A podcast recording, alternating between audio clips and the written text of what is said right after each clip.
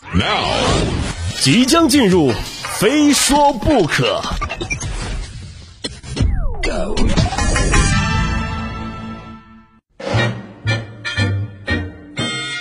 一种语言，万种心情。各位好，这里是没有冠名独家赞助播出的《非说不可》，我是鹏飞。本节目正在通过蜻蜓 FM 独家网络播出，欢迎您猛烈点击，频繁收听。录这期节目的时候呢，刚好是十一月底了哈，就特别想问问大伙，双十一的快递各位都收到了吗？说这两周啊，我发现身边不少朋友、同事什么的哈，就是手脚健全的出现在我的面前，这不应该呀！这一天天都说自己是剁手党、剁手党的，你们倒是剁下去呀！昨儿晚上呢，我做一梦啊，就梦见我在华山之巅啊，遇见了几位旷世英雄，武松、独臂神尼啊，还有杨过。就是我们四个人在一块儿呢，就是打麻将啊，聊天儿，哈哈，就是聊着聊着哈，就是总感觉哪儿不对似的。然后再一看，哟，这三位怎么都只有一只胳膊呢？哎，我就问了哈，敢问列位英雄，他都是为谁断臂呢？武松就是先摸着自己的刀，射州方腊；独臂神尼含着泪，明君崇祯；杨过一脸装逼的表情哈，一美国服，哎。国仇家恨啊，各有一番伤心。突然呢，这三个人就开始看着我，这位少侠，你这是啊？杭州马云。说起马老板呢，最近迎来了事业的双丰收哈。先是双十一当天呢，这迎来了九百多亿的销售额。接着呢，自己投资的广州恒大淘宝足球俱乐部呢，再次夺得了亚冠冠军。可就是在这场球之后啊，大家讨论更多的。就不是恒大这场球啊踢的怎么样，而是说在决赛上演的一出广告互换的把戏，就是原本的东风日产啊，就变成了恒大人寿。哎呦，这广告哈，一夜之间成为了新闻。您看啊，之前的这个广告呢，都是附着在新闻之后出现的。哎，大家先是被新闻吸引，然后再顺便的关注一下躲在新闻后面略显羞涩的广告。哎，现在就不一样了，广告本身就能成为新闻。本期节目，我们就来说说广告的那些事儿。广告这词，据考证起源于拉丁文，汉字“广告”一词则源于日本。广告就是广而告之的意思，它是为了某种特定的需要，通过一定形式的媒体公开而广泛的向公众传递信息的宣传手段。广告有盈利的，简单的说就是商业广告；广告也有非盈利的，比如说某个单位的公告声明，主要的目的则是推广。如今的广告已经逐渐演变成了一种文艺形式，有着独特的魅力。在当今信息爆炸的时代，广告更是生活当中不可或缺的信息来源。试问，如果没有广告，还有多少人会买买买？呢？就在这两天呢，最新的一桩广告成为新闻的案例呢，就是央视八套正在反复播放的一则“我们恨化学”的广告。就这条广告啊，被北大化学教授周公度发文痛斥，声称要状告央视侵害了化学以及化学家们的名誉。当初我头回看这个广告啊，我也很纳闷啊，就是第一反应就是，不是这广告它怎么过审的？明明你自己就是一坨化学物质的结合体，你还好意思恨化学哈？其实要说恨化学呢，很简单，你可以不呼吸化学物质氧气，不要摄入化学物质一氧化二氢、无机盐、维生素、糖类、脂类、蛋白质，不要穿棉质纤维、蛋白纤维，不要住铁碳硅氧构建的房子嘛，是不是？你说中学没毕业的还说害怕化学啊，情有可原。垃圾化学毁我青春，拉我总分伤我自尊，是不是？好没常识的广告文案啊！这锅我们文科生不背啊，不背。话说小的时候啊，就是那会儿精神文化生活啊，没现在这么丰富，顶多呢也就是在家看个电视什么的啊。可那会儿电视节目还特别少，怎么办呢？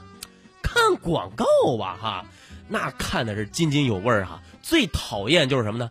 广告中间插播那电视剧啊，没什么意思的。可现在呢，哎，恰恰相反。我就不奢望电视里把广告剔除干净了，那您也不能把那一盘盘垃圾往荧幕上砸，是不是？这边调一台，一老两口跳完草裙跳国标，跳完民族跳探戈，嘴里还指名道姓的点出要收什么礼。不是您二老是哪位老虎的爹妈呀？不知道现在老虎苍蝇一起打呀？好吧，那再换一台吧。男人要肾好。就要喝肾宝，喝了以后比刘翔快，比姚明高。一瓶提神醒脑，两瓶永不疲劳，三瓶长生不老。想想也是啊，这没有 iPhone 的时代真好，至少我还有个肾。好吧，那我们再换一个台吧。我们喜欢的奥利奥变薄了，你呀偷工减料还敢打广告呢？好不容易哎找到一个不放广告的，播什么呢？愚公移山，哎，那就看一会儿吧。何须智叟，笑而止之曰：“甚矣，汝之不会！以残年余力，曾不去学挖掘技术，岂如土石何？”北山愚公长息曰：“不懂电脑，信息阻塞，挖掘机技术哪家强？”智叟笑曰：“先学技术后交费，首月工钱当学费，挖掘修路图致富，中国山东赵兰祥啊！”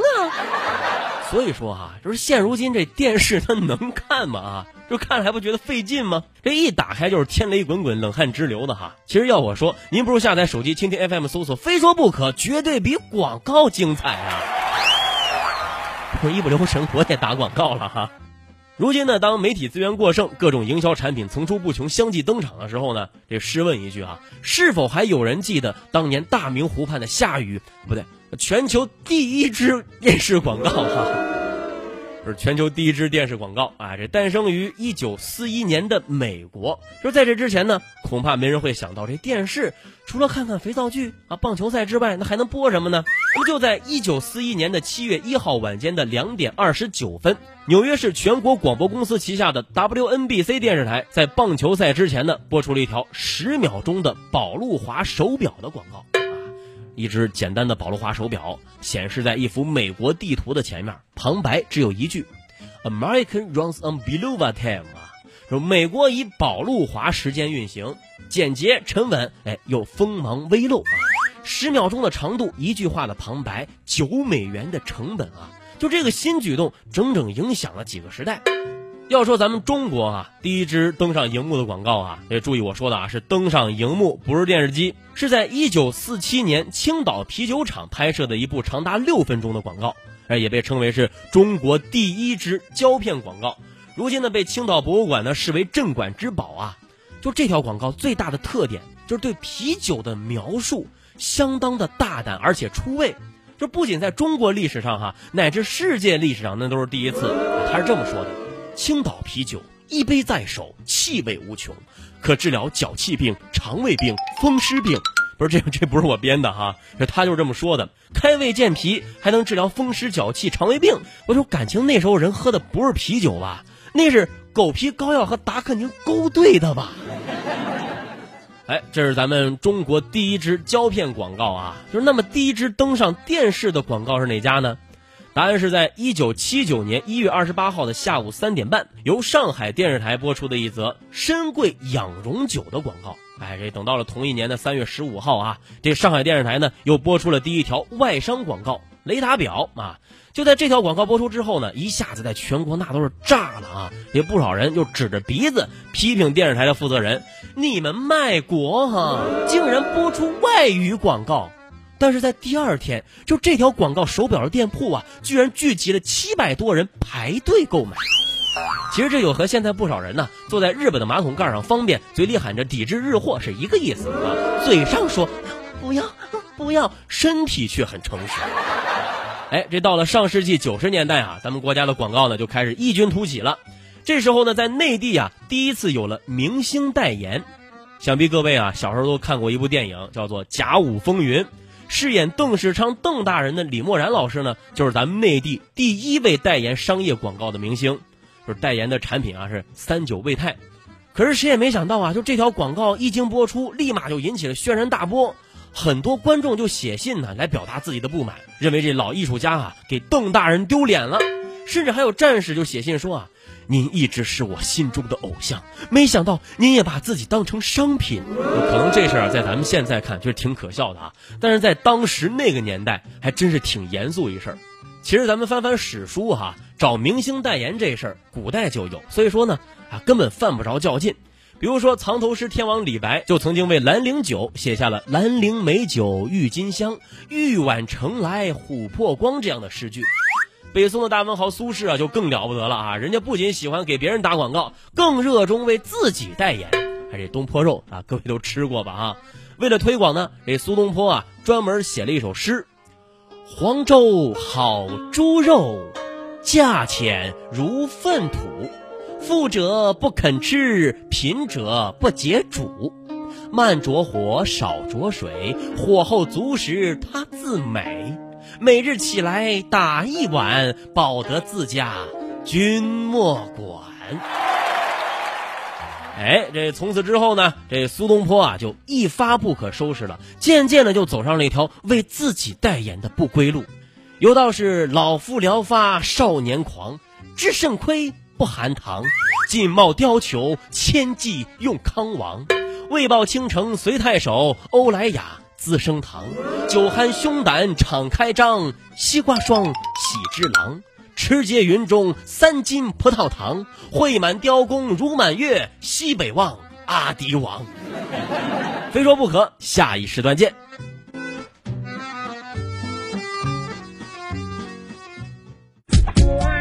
非说不可，还有一说。欢迎回到由没有冠名独家赞助播出的《非说不可》，我是鹏飞。唉。没有冠名，没有广告啊，听起来好忧伤啊！本节目正在通过蜻蜓 FM 独家网络播出，欢迎您收藏订阅。这刚才我们提到明星代言的各种广告啊，如今呢，甭管是楼盘、汽车、手机、饮料，还是皮包、服装、药品、食品，几乎各类商品呢都在找明星代言。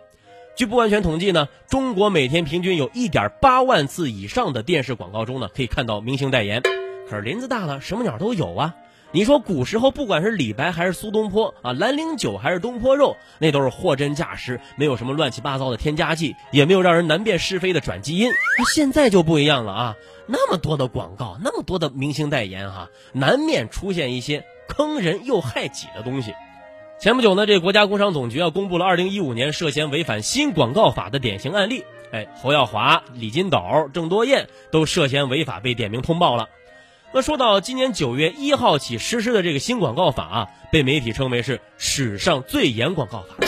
而新法一出，消费者是拍手叫好，可是，一大堆广告从业者和商家呢，那是愁坏了脑袋，因为新法当中呢，增加了二十条内容，说针对时下广告业的乱象，尤其是针对新媒体广告和明星代言领域的违法问题呢，制定了诸多禁止条款和严厉的处罚规定。其中呢，有一条这么说的啊，广告之中不得使用国家级、最高级、最佳这些极限用语。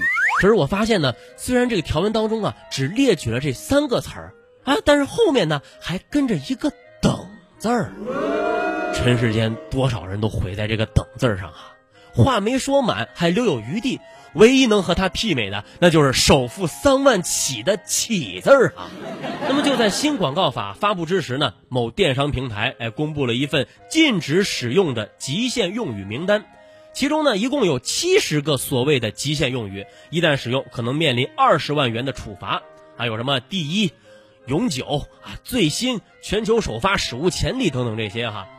说那你说，说我那辆永久牌自行车是不是也得跟着改名了呢？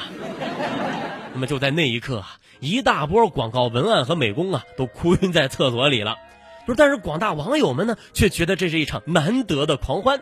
于是乎啊，网友们是帮着商家想出来各种各样令人喷饭的广告语啊，什么价格低到违反广告法，美妆种类多到违反广告法，功能好用到打死也不让说啊，是第二名四倍以上等等。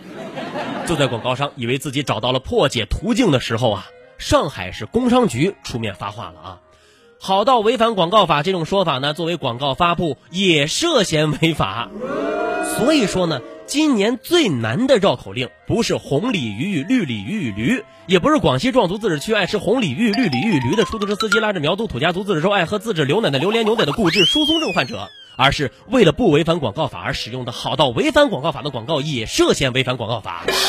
就是各位捋一捋啊，这个逻辑上还还是能能能捋得清的啊。我们再说一遍啊，就是为了不违反广告法而使用的好到违反广告法的广告也涉嫌违反广告法。所以说这上海工商局哈，你卖的一手好萌啊。那么对于这份有着七十个禁用极限用语的恐怖名单啊，这商家们怎么能不重视呢？广告狗们更是万分惶恐啊。于是这份名单刚一出现呢，就严重刷屏。哎，如果这也算借势营销的话，我觉得这借的是非常的成功。但是小伙伴们啊，这次呢其实是真的误会新广告法了。很快呢，这上海市工商局啊又再次通过微博辟谣了：新广告法禁用“首个”“独家”“唯一”等用语是误读，我们只是禁用“国家级”“最高级”“最佳”等词语。这说了半天，感情这都不靠谱啊。那我们来说点靠谱的。新的广告法对明星代言做了非常严格的规定，哎，其中包括呢，药品、保健食品广告不允许明星代言，禁止男明星代言女性用品，而且还禁止十岁以下的童星代言啊！我说最近 TFBOYS 怎么出镜率这么高呢？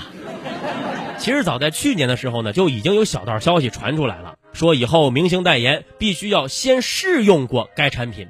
就这么一看呢。汪东城和陈柏霖代言的大创可贴该如何维护应有的节操呢？治肾亏不含糖的张国立老师该如何自证肾之不亏呢？明明巨有钱却爱骑电动车的周杰伦，难道您要继续告诉妹子们，其实你就是一杯价值四块钱的饮料吗？还有那些代言学习机的明星们哈，您是不是也该拿出清华北大的学历以示智商高度呢？当然啊，最让我担心的是代言傅炎洁的那对知心爱人。如何自证弊益呢？其实说起来，明星代言广告啊，就是在上世纪六十年代以后，美国广告界最先玩起的手段。哎，当时呢，他们在做广告营销的时候呢，已经开始从以产品为中心转为以消费者为中心了。就是说，重点不是产品，而是人怎么用。换句话来说呢，就是广告展示的是人的生活方式。因为明星对目标人群影响力更大一些，哎，会让粉丝们联想到啊，这就是偶像的生活呀。所以呢，就出现了明星代言，但你说凡事都得有个度，是不是啊？咱们中国的明星广告呢，颇具本土色彩，什么医药保健品，这都是重灾区。除此之外呢，还什么不孕不育，如何让男性重振雄风之类的广告呢，也找明星代言，那就不免让我们展开丰富的联想了。就比如说《家有儿女》中姥姥的扮演者孙桂田老师哈。人家就以真实身份分别代言过至少八类医药广告，并分别在这些广告当中呢，说自己患了牙龈萎缩、牙周炎、风湿骨病、肺气肿、全身麻木、肝病、肾病、心脏病等严重疾病。这是在拖着一个生活不能自理的身躯为艺术献身呐！不愧是老艺术家呀。话说新广告法呢，除了对我们刚才说的这些做了规定之外呢，还对朋友圈的虚假广告做了规范。终于有人站出来管管这些卖面膜的了啊！当然这些还不够，我觉得新广告法还漏了最重要的一项，那就是街头的小广告。是这样的，我十八岁嫁给香港富商，可是天有不测风云，人有旦夕祸福。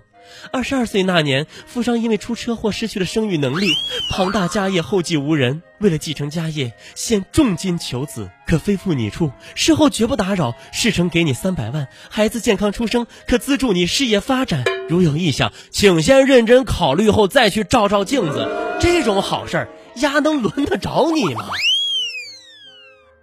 今儿呢，我又贫了这么多哈。其实广告这东西呢，往大处说，哎，艺术品。往小处说呢，可以是我们茶余饭后的谈资。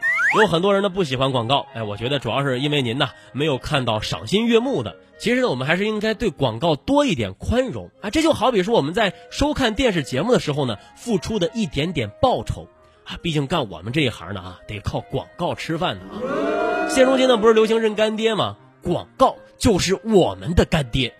但是作为一档有节操、有底线的节目哈。非说不可，坚持没有冠名、独家赞助，我们不认干爹。啊，当然有了更好。非说不可，下期再说。